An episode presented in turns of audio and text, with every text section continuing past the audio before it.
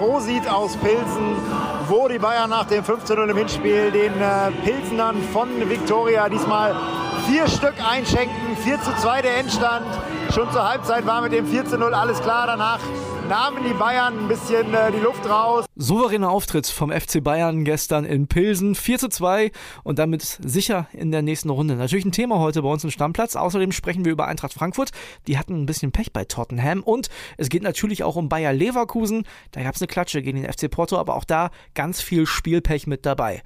Eine Vorschau auf die europäischen Spiele von heute gibt es auch noch. Also dranbleiben lohnt sich. Ich bin André Albers. Stammplatz Dein täglicher Fußballstart in den Tag. Euch einen schönen Donnerstag. Killy und ich haben hier gestern wieder Fußball geguckt und man muss ganz ehrlich sagen, so richtig erfolgreich war das gestern nicht. Ja, jedenfalls nicht für die deutschen Teilnehmer bis auf die Bayern, ne? Nee. Leverkusen, da hat man ja gedacht nach dem Schalke-Spiel, vielleicht haben die sich so ein bisschen rehabilitiert. Gar nichts ist. Nee, leider nicht. Also, aber sie hatten auch eine Menge Pech, André, sage ich dir ehrlich. Elfmeter verschossen, wieder. Diesmal war es nicht schick, sondern dem hierbei. Dann wird den Tor aberkannt. Dann kriegt Porto einen Elver. Kriegt noch ein Elver, ein ganz komisches Ding, der ich niemals faul Nee, der zweite Elver war wirklich eine Frechheit. Man muss aber auch dazu sagen, man hat bei Bayern 04 Leverkusen gemerkt, dass Frimpong gefehlt hat. Ganz, ganz doll, weil hinten die rechte Seite, die war ja offen wie ein Scheunentor. Äh, Kosonu war beteiligt am ersten Gegentor. Der hat auch den Elfmeter dann den zweiten verschuldet, obwohl dieses Schubserchen, das darf nie und nimmer ein Elfmeter sein. Da muss der VAR dann auch mal richtig eingreifen. Also gerade bei Elver-Foul-Situationen werde ich aus diesem Champions League-Spieltag nicht so richtig schlau, weil wenn du die Bellingham-Szene siehst, wie der von hinten da umgesäbelt wird, das hätte ein Elfmeter sein müssen, das guckt man sich nicht mal an. Also da werde ich nicht schlau draus. Und wenn wir jetzt auf die Leverkusen-Gruppe gucken, dann hat Brügge 0 zu 0 ermauert mit einem überragenden Mignolet im Tor bei Atletico Madrid. Die sind durch, die haben 10 Punkte, die sind sicher weiter. Genau, lass mich dazu nochmal sagen, ja. das weiß auch nicht jeder. Ähm, Brügge ist das zweite belgische Team überhaupt, das die K.O.-Phase der Champions League erreicht. Also vorher war es mal Gent, die es mal geschafft haben. Und 14 Paraden von Mignolet hat es seit der Saison 2003, 2004 nicht mehr gegeben. Das war eine Weltklasseleistung. Du musst dir mal vorstellen, Brügge hat nach vier Spieltagen in der Champions League noch nicht mal ein Gegentor kassiert. Ja, Wahnsinn. Das Beste Verteidigung der Champions League, würde ich sagen. Ne? Absolut. Und jetzt hast du natürlich das Problem als Leverkusen, dass du gegen Porto den direkten Vergleich verloren hast, die auch noch einmal gegen Brügge ran müssen. Wir haben ja gerade schon gesagt, Brügge ist schon durch. Also Champions League wird es nicht. Mit Glück vielleicht noch Europa League für Leverkusen. Ja, musst du darauf hoffen, dass in dem anderen Spiel dann nochmal gepatzt wird von einem der Mannschaften, am besten von Atletico. Und dass du gegen Brügge vielleicht, weil die jetzt schon weiter sind, äh, dann nochmal was holen kannst. Gerade weil du gegen die zu Hause spielst, finde ich jetzt nicht so überraschend. Wobei man auch sagen muss, wenn ich mir die Wettquoten angeguckt habe für Brügge, die hatten eine Siemer-Quote gestern bei Atletico, also keiner traut denen ja irgendwas zu. Nee, und jetzt sind sie durch. Und ja, bei Leverkusen, die haben halt jetzt den kleinen Vorteil, noch gegen Atletico zu spielen. Das heißt, zumindest die Euroleague können sie halt aus eigener Kraft auch noch fix machen, ne? Ja, aber auswärts wird jetzt auch kein leichtes Spielchen. Nee, das hat man auf jeden Fall gesehen. Haben noch zwei andere deutsche Mannschaften am Start gehabt. Die einen waren Eintracht Frankfurt und da hatten wir die Kollegin Ulrika Sickenberger in London im Stadion. Wir hören mal rein. In der Offensive ist Tottenham einfach unfassbar stark. Der Son, für den gibt es eigentlich gar keine Note. Da müsste es eine Null geben.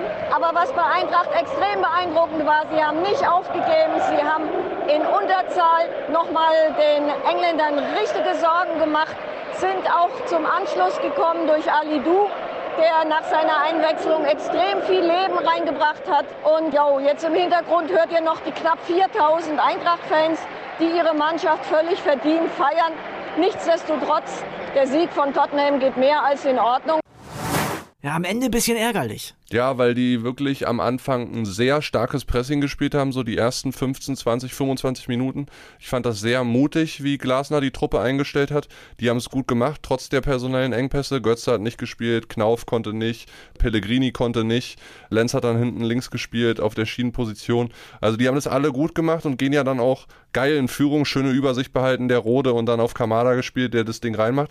Und dann lassen sie defensiv einfach viel zu viele Lücken und werden dann bei drei Situationen einfach so ein bisschen defensiv vorgeführt. Also das waren die ersten drei Chancen, die Tottenham hatte und sie machen alle drei rein. Ja, und die haben halt eine brutale Qualität. Ulrike hat es gesagt, der Son hätte gestern so Null kriegen müssen, so gut war der. Also für Frankfurt, das ist das Gute, ist noch nichts verloren. Ne? Wenn man sich die Gruppe anguckt, jetzt hat Sporting gestern verloren gegen Marseille zu Hause. Das heißt, Frankfurt hat vier Punkte, Marseille und Sporting sechs, Tottenham sieben, da ist noch alles drin. Ja, wir drücken der Eintracht die Daumen. Das Gute ist, die haben jetzt Tottenham schon zweimal hinter sich. Das ja gut, jetzt äh, musst du natürlich gegen Marseille dann auf jeden Fall was holen. Aber die kommen ja auch, nachdem sie irgendwie die ersten beiden Spiele sang- und klanglos äh, abgeschenkt haben, kommen die auch zurück. Ne? Also die gewinnen jetzt einfach mal 2-0 in Sporting oder bei Sporting. Gut, die hatten noch zwei rote Karten. Ja. Ne? Dann gucken wir auf die Mannschaft, um die wir uns in Sachen Champions League absolut gar keine Sorgen machen müssen, der FC Bayern. Herzlichen Glückwunsch zum Weiterkommen. Ne? Genau, Bayern ist schon sicher durch, die sind auch fast schon Gruppensieger. Da fehlt jetzt noch ein Punkt zum Gruppensieg, das kriegen die auch noch hin. Wir hören mal rein, was Heiko Niederer zu sagen hat. Ja, Servus André und äh, Prosit aus Pilsen, wo die Bayern nach dem 15-0 im Hinspiel den äh, Pilsenern von Viktoria diesmal vier Stück einschenken. 4 zu 2 der Endstand.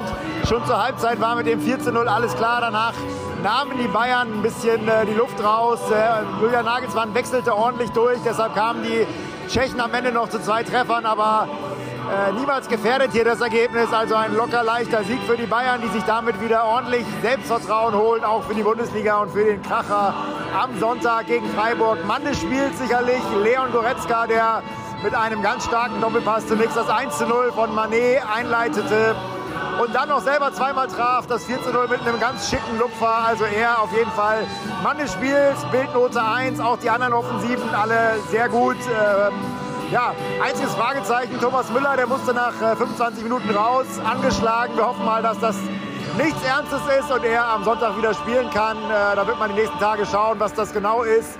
Ja, und Bayern kann auch durch das Ergebnis im anderen Spiel den Einzug in die K.O.-Runde feiern. Ist jetzt schon sicher im Achtelfinale. Also ein rundum gelungener Abend für die Bayern in Pilsen. Ciao, ciao.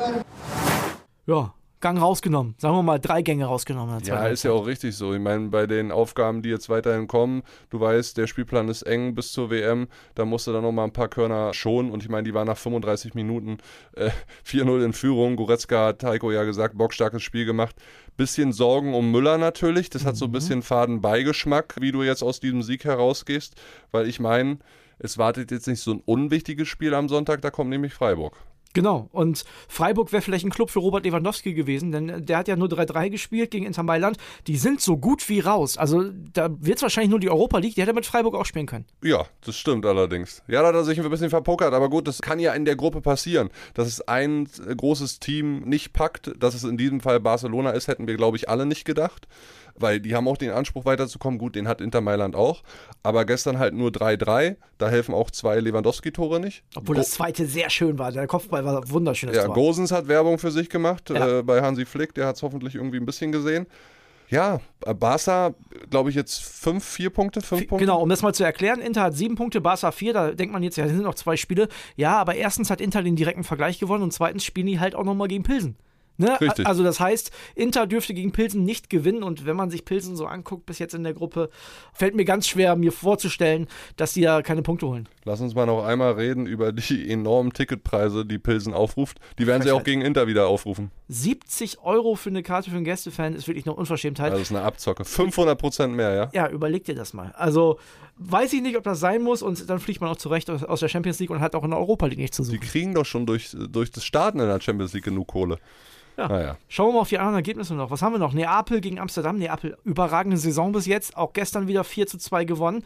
Dann haben wir noch die Partie von Liverpool bei den Glasgow Rangers. Hattrick von Mo Salah. Ja, innerhalb von sechs Minuten. Ja, wurde ja eingewechselt auch noch. Ne? Und dann das letzte auch noch vorgelegt von Elliott. Na, 7-1 gewonnen bei den Glasgow Rangers. Kloppt sich so ein bisschen den Didi Hamann-Frust von der Seele geschossen. Ja, dann haben wir ja schon gesagt, Sporting gegen Olympique Marseille 0 zu 2 und die anderen Partien, die haben wir auch schon angeschaut. Heißt jetzt, für Leverkusen wird es eng, alle anderen haben noch alle Möglichkeiten. Ja, das stimmt. Von den deutschen Teilnehmern hast recht, ja. Und in der Europa League sieht es ja ziemlich ähnlich aus. Ne? Also da haben auch alle noch alle Möglichkeiten. Lass uns anfangen mit den Unionern. Die müssen gewinnen heute gegen Malmö. Ja, die könnten das überwintern heute klar machen. Zumindest in der Conference League. Genau. Genau, ja. Du hättest ja dann dieses Playoff-Spiel zwischen Conference League zweiten und dem Euroleague dritten. Genau. Und wenn du gegen Malmö heute gewinnst, dann hast du den direkten Vergleich auf jeden Fall gewonnen. Das Wichtigste ist, dass es heute friedlich bleibt. Richtig, richtig. Aber es sind Maßnahmen getroffen worden. In den Gästeblock kommen wirklich nur schwedische Fans rein, weil es gibt ja, das wissen viele von euch da draußen nicht, es gibt eine Fanfreundschaft zwischen Malmö und Hertha. Aber es dürfen keine deutschen Fans, also äh, auch wenn sie Malmö-Fans sind, in den Auswärtsblock. Ja, das können mir, glaube ich, auch die wenigsten äh, schlüssig verkaufen, dass sie Malmö-Fans sind, ehrlich gesagt, als Deutsche. Das ist, da kommt man jetzt vielleicht nicht als erstes drauf. Außer du lebst seit 25 Jahren als Schwede in Berlin. Genau, dann bist du aber ja auch kein Deutscher. Stimmt. Wir gucken aufs nächste Spiel. 1845 heute übrigens. Nord gegen Freiburg. Und Freiburg kann da tatsächlich das Weiterkommen auch schon klar machen. Wenn die nämlich gewinnen sollten, dann haben die auch da den direkten Vergleich gewonnen und haben dann auch schon neun Punkte Vorsprung, können die eh nicht mehr eingeholt werden. Reicht ein Punkt nicht sogar? Es reicht sogar ein Punkt, ja. Ich erzähle auch ein bisschen Quatsch. Christian Streich wieder auf der Bank. Das ist true. True, ja. Ne, also nicht so, wie ich jetzt grad, nicht so wie ich jetzt gerade. Also Freiburg hat dann 10 Punkte, Nantes hätte 4, 6 Punkte Vorsprung, direkter Vergleich gewonnen, würde heißen, mit einem Punkt ist Freiburg sicher in der nächsten Runde in der Europa League und ich glaube, das können die auch gut gebrauchen, weil die ja auch ihre Körner für die Liga sparen müssen. Ja, das schwierigste Spiel von den drei Europapokalteilnehmern, zumindest in Euroleague und Conference League, hat für mich heute Abend der 1. FC Köln, ohne Fans in Belgrad. Die haben sich das, ohne Fans in Belgrad, und die haben sich, das habe ich ja letzte Woche schon gesagt, da wurde ich ja ein bisschen böse, die haben sich das selber zuzuschreiben. Und wir haben da interessanterweise eine Nachricht von einem Hörer bekommen letzte Woche, als ich dann gesagt habe, ey, die können doch in der Conference League zu Hause nicht mit der B11 antreten. Der hat mir ein Ticket oder hat uns ein Ticket geschickt. Das Ticket hat knapp, knapp unter 100 Euro gekostet und hat gesagt, ja, fährst du hier äh, Conference League gucken, bezahlst so viel Geld und dann so eine Kacke. Da wäre ich auch sauer. Heute braucht er nichts ausgeben, weil nach Belgrad darf er nicht. Darf er nicht. Also sei, er kann zwar hinfliegen, aber es sei denn, er lebt schon seit 25 Jahren in Belgrad. ja, dann dann natürlich schon. und Aber- ist äh, Partisan-Mitglied oder so. So, aber man muss auch sagen, die Kölner haben da auch noch alle Möglichkeiten und mit einem Sieg heute schieben die sich wieder an Partisan vorbei. Das wäre schon wichtig. Ja, drücken wir die Daumen für unsere deutschen Teilnehmer. Ne? Eine Info noch, bisschen Transfer-News. Äh, Juve, wir haben ja über die alte Dame gesprochen, bei denen läuft es ja gar nicht. Allegri, haben wir gehört, sitzt noch einigermaßen fest im Sattel. Ja. Die gucken sich jetzt schon auf dem Transfermarkt um Richtung Winter, wollen jemanden haben, der Steckpässe spielen kann, der, sagen wir mal, auch ein Motor im Mittelfeld sein kann und gucken auf die Insel nach einem Deutschen. Na, wer ist es? Ilkay Gündogan. Boah, weiß ich nicht, ob der sich das. Der ist Kapitän bei Manchester City. Naja, äh, ich finde das gar nicht so unrealistisch, weil der Vertrag von Ilkay läuft aus im kommenden Sommer. Juve wäre wohl bereit, jetzt nochmal tief in die Tasche zu greifen, 25 Millionen. Das ist die letzte Möglichkeit für City, dass sie nochmal Geld einnehmen mit ihm. Ob das jetzt so wichtig ist für City, dass sie 25 Millionen durch einen Spielertransfer einnehmen, weiß ich nicht. Die haben genug Scheichkohle. Weil Ilkay ja auch ein wichtiger Spieler für die momentan ist. Ja, und dann kommt ja noch drauf an, was stellt sich äh, Gündogan vor für seine Zukunft, ja, was Vertragslänge angeht. Ja. Weil klar ist doch auch, der ist jetzt 31, kriegt er bei Man City einen Drei- oder Vierjahresvertrag, dann wird er das machen, ja. Aber ich glaube nicht, dass sie ihm mehr als zwei Jahre anbieten werden, weil, und das ist ja auch das Problem von Juve, du holst dann einen 31-Jährigen, nix gegen Ilkay Gündogan, der ist immer noch Weltklasse, aber du hast natürlich jetzt jedes Jahr irgendwie körperlich Verschleiß und so weiter. Wir wissen ja alle, fußballerisch, äh, ein Feldspieler kann spielen 33, 34, manchmal 35 auf noch einem Top-Niveau und dann geht's langsam bergab. Gerade im Mittelfeld, wo du viel laufen musst, ne? Genau. Also, ja, in Italien, da ist man ja dazu geneigt, den einen oder anderen erfahrenen Spieler zu holen, aber bei Juve, da verpasst man gefühlt immer so ein bisschen den Umbruch. Weißt du, da holst du einen Di Maria, der schon ein bisschen älter ist. Wenn Gündogan wäre irgendwie ein schlechtes Zeichen. Und wenn die tatsächlich 20, 25 Millionen über haben, würde ich mir einen Trainer holen. ja. Ja, aber gut, müssen sie selber wissen, ne? Die Ich- Nummer von Thomas Tuchel haben sie bestimmt. Thomas Tuchel haben wir ja schon mehrfach hier ins Gespräch gebracht, müssen sie nur noch anrufen. Deckel drauf? So ist es. Alles klar. Das war's mit Stammplatz. Wir hören uns morgen wieder mit der großen Bundesliga-Vorschau. Kurz und knackig, Leute. Bis dann. Ciao, ciao. ciao. ciao. Stammplatz. Dein täglicher Fußballstart in den Tag.